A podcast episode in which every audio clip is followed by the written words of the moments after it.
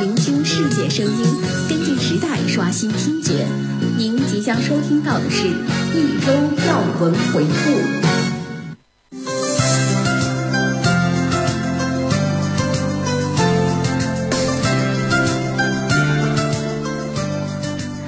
各位听众朋友们，晚上好！今天是二零二零年十一月十六号，农历十月初二，星期一。欢迎收听今天的热点追踪，我是主播雪斌，我是主播叶琪。首先，让我们来关注一下上周国内方面的消息。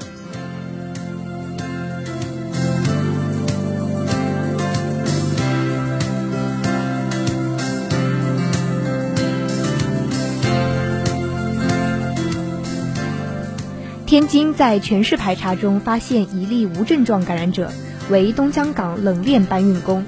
其工作和居住地点已封控管理。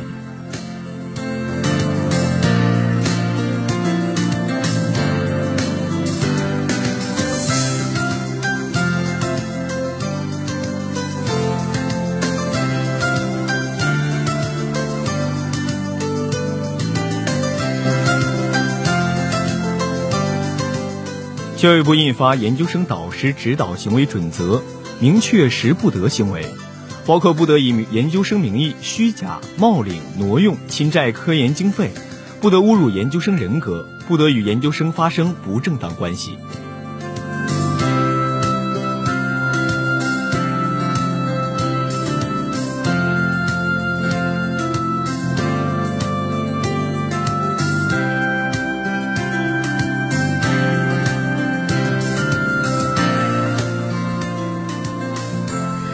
台军日前高调宣布美国海军陆战队登台，但美国五角大楼给媒体发去声明称，有关美国海军陆战队报道是不准确的，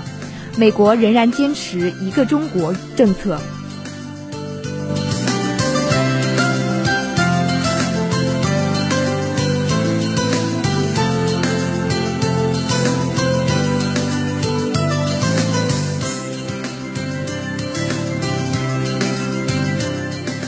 国务委员兼外长王毅近日在中非合作论坛成立二十周年记者招待会上，发表题为“波澜壮阔二十年，奋起破浪创新篇”的重要讲话。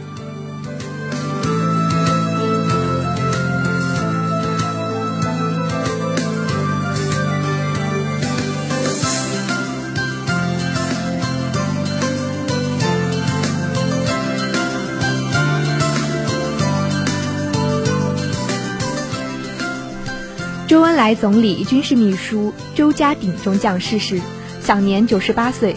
曾任国防大学纪委书记。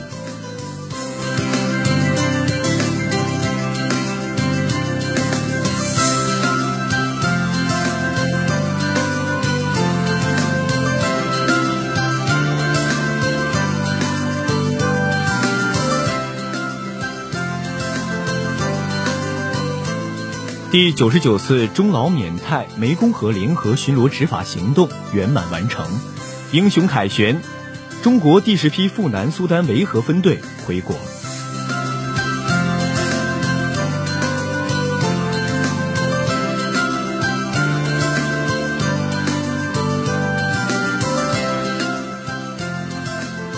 下面来关注一下国际方面的消息。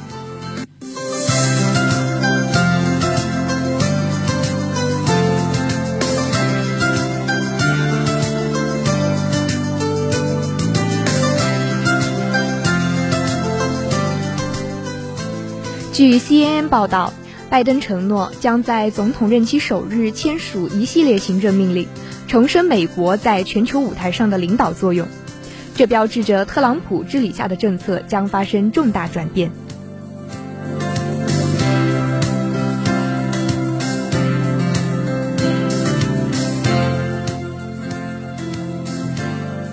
近日，拜登公布了一份近五百人的过渡团队名单。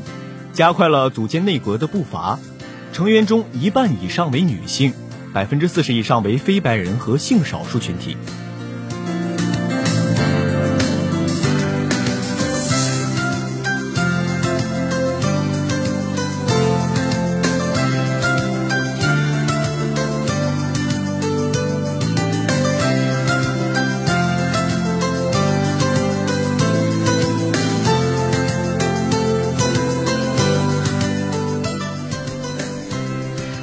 国会主席曼努埃尔·梅里诺近日在国会宣誓就任总统，接替九号被国会弹劾解职的比斯卡拉。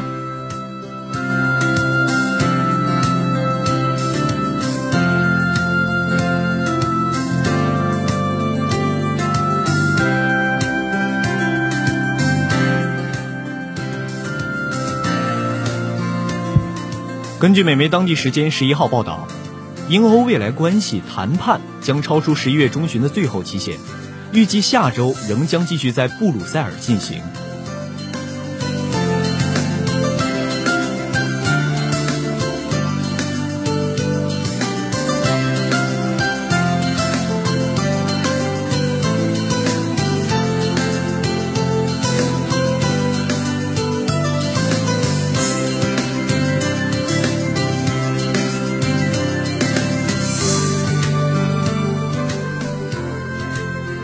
韩国江原道政府昨天表示，已通过四家国际对朝援助团体向朝方发送信函，提议朝韩共同举办2024年江原冬季青少年奥运会。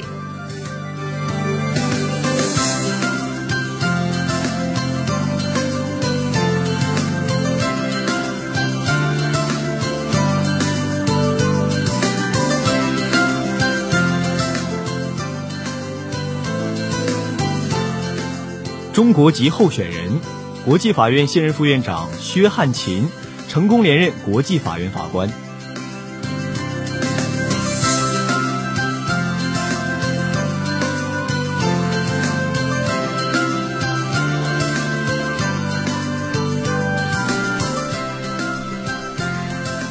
下面来关注一下文体方面的消息。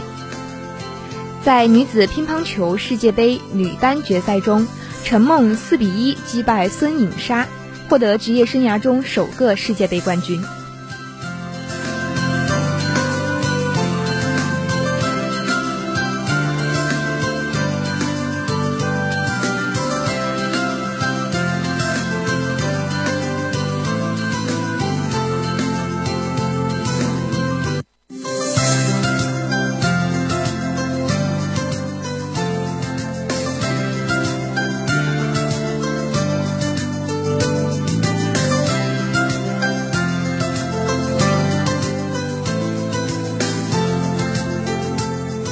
对于全国人大代表提出的关于重建圆明园的建议，国家文物局答复称，重建圆明园缺乏必要的考古及历史文献根据，且将改变被列强破坏的历史现状，应慎重论证其必要性和可靠性。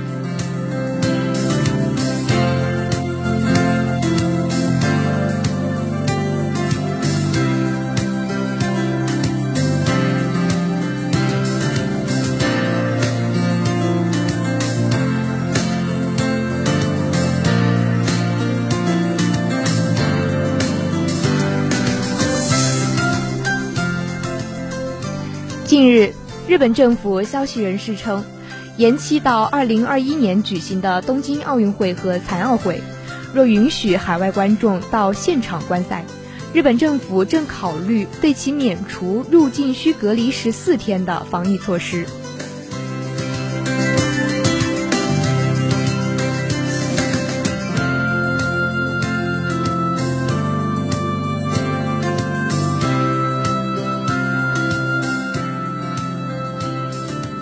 为纪念中国左翼作家联盟成立九十周年，话剧《作家在地狱》上演。十二号，昨天在剧在上海话剧艺术中心举行了首演。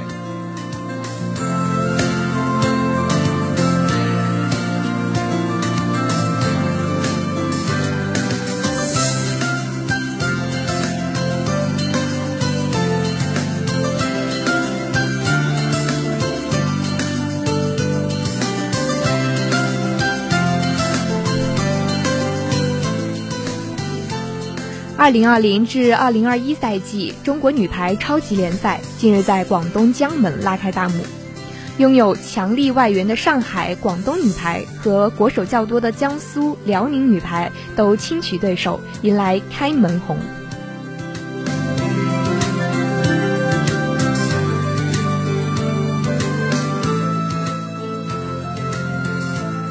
下面来关注一下社会方面的消息。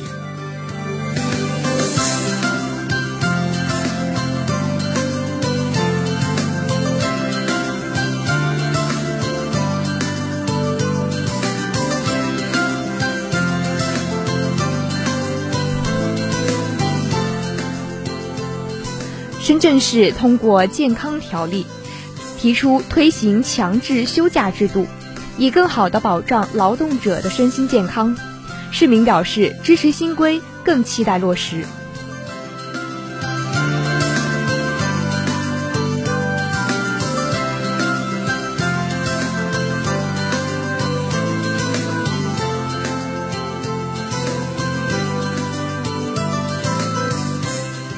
辽宁省近日明确严禁教师在微信群、QQ 群布置家庭作业。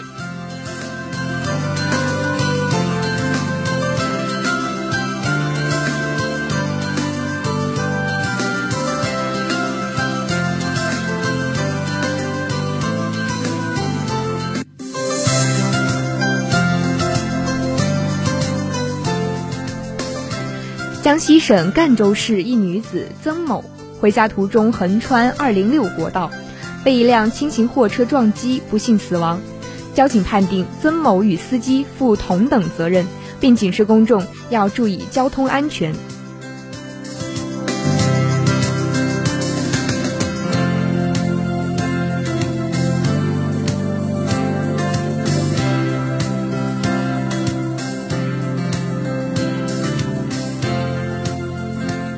武汉市发现三份巴西进口牛肉标本新冠病毒核酸检测呈阳性，未流入市场。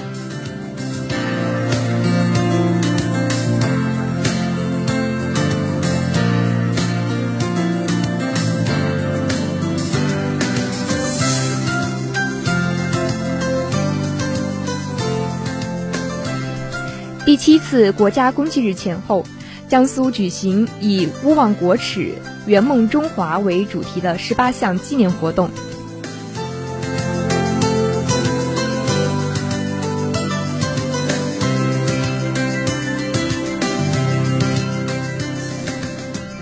以上就是本周要闻回顾的全部内容，让我们稍事休息，接下来继续为您带来热点追踪。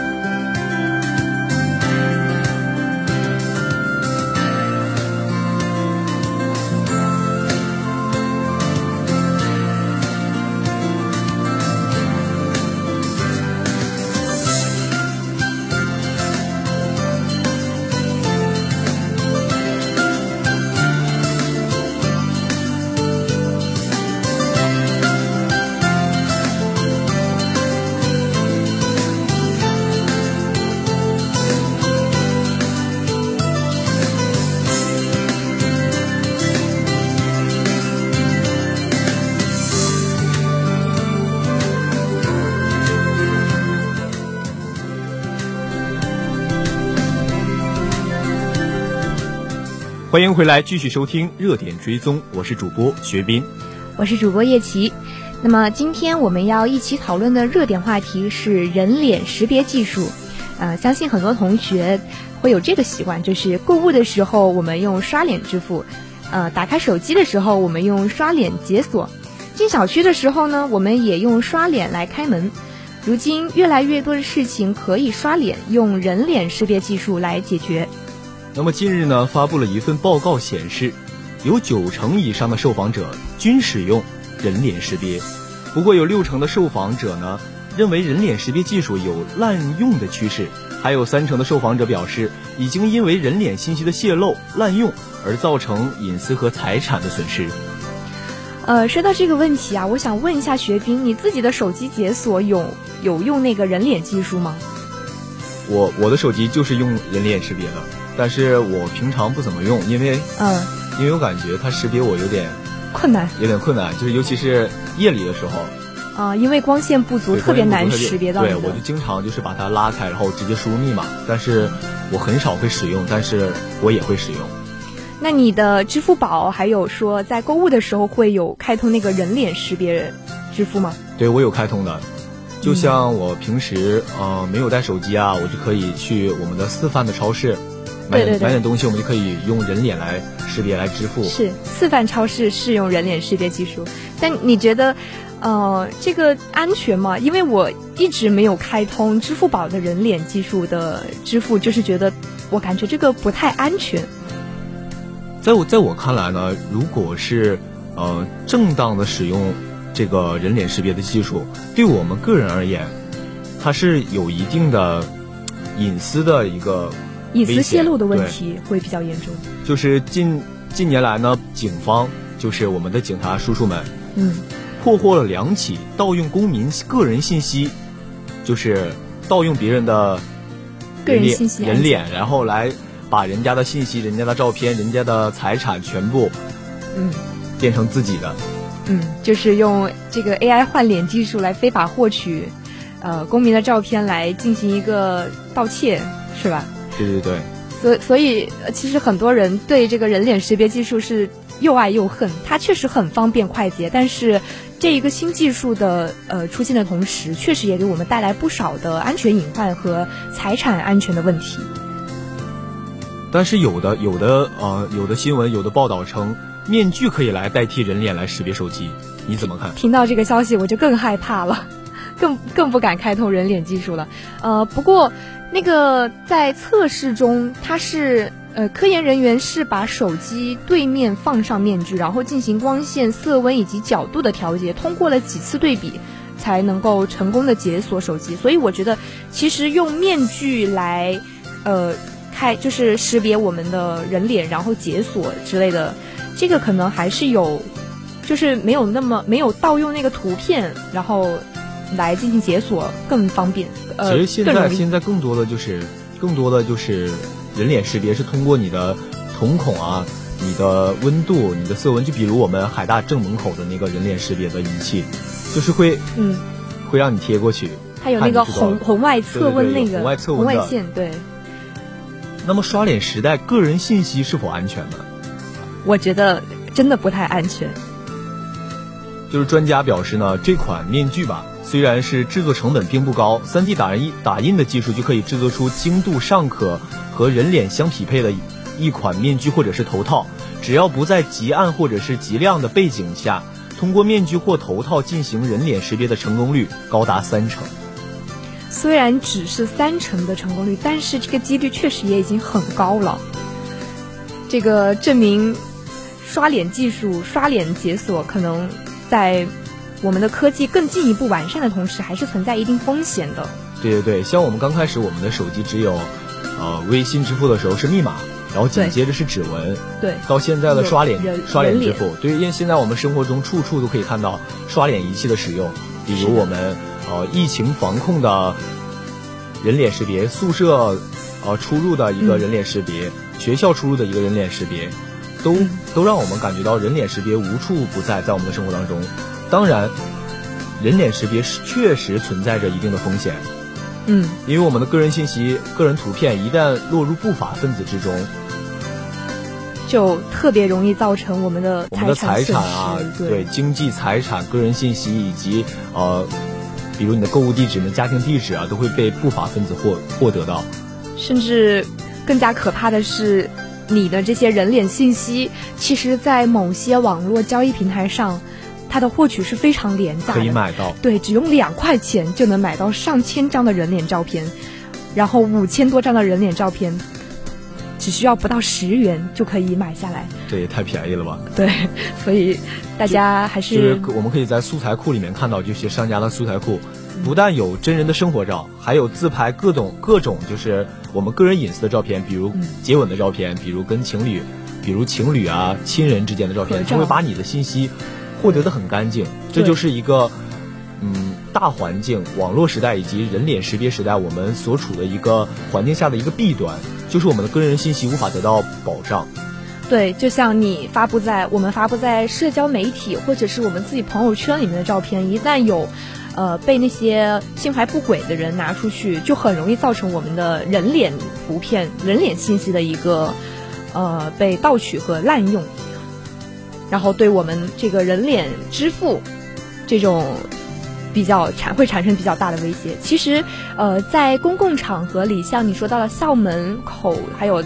呃宿舍大院这种，其实它还是来说相对比较安全的，因为它的呃信息端、它的数据库是由我们校方来就是掌握的。呃，但是如果你说呃像在一些就是不知名的场合、公共场合啊，就比如是商场的，对对对对对，就是我们的人脸信息一旦被被被被别人给破解了，把对面的服务器入侵到，对对，我们的很多就是照片以及个人信息都会，对，没错没错。所以大家提供人脸信息的时候，还是要谨慎考虑，看是否你的授权方是可信、权威、有。有信任度可保障的，这样子我们也能够从一定程度上保证我们的人脸信息不被盗取，不被呃不法之徒用去做坏事。就像平时的时候，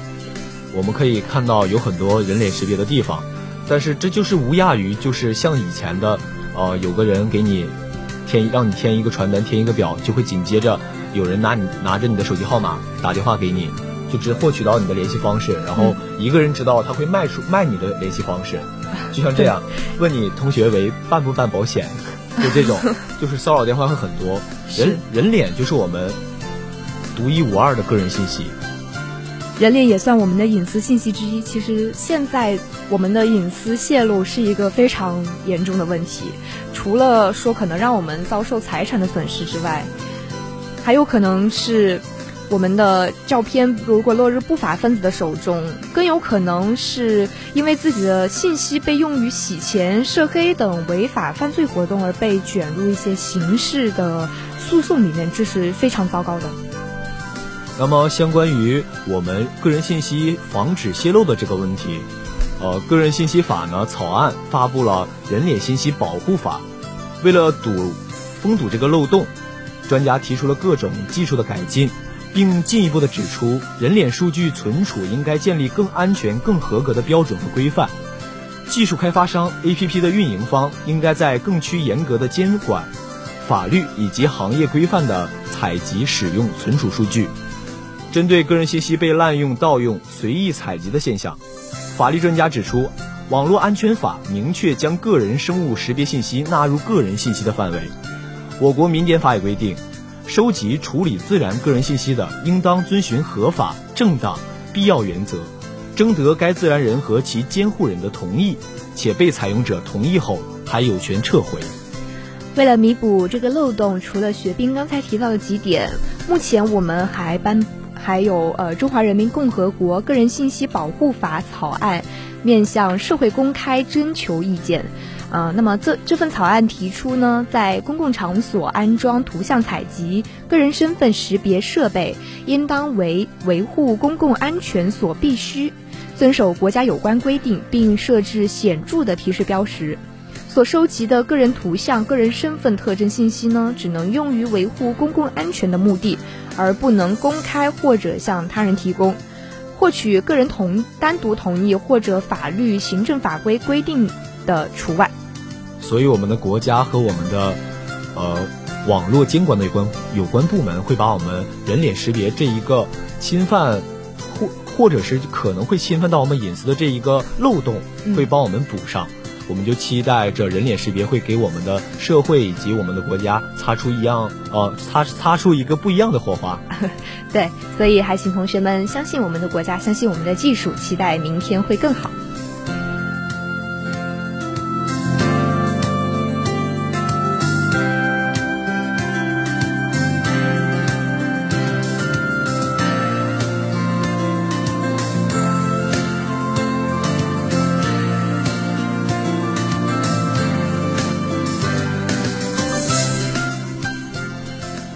那么以上呢就是本周热点追踪的全部内容，感谢您的收听，我是主播学斌，我是主播叶琪，接下来欢迎您继续收听由主播学斌为您带来的八九八点歌送祝福，我们下期节目再见。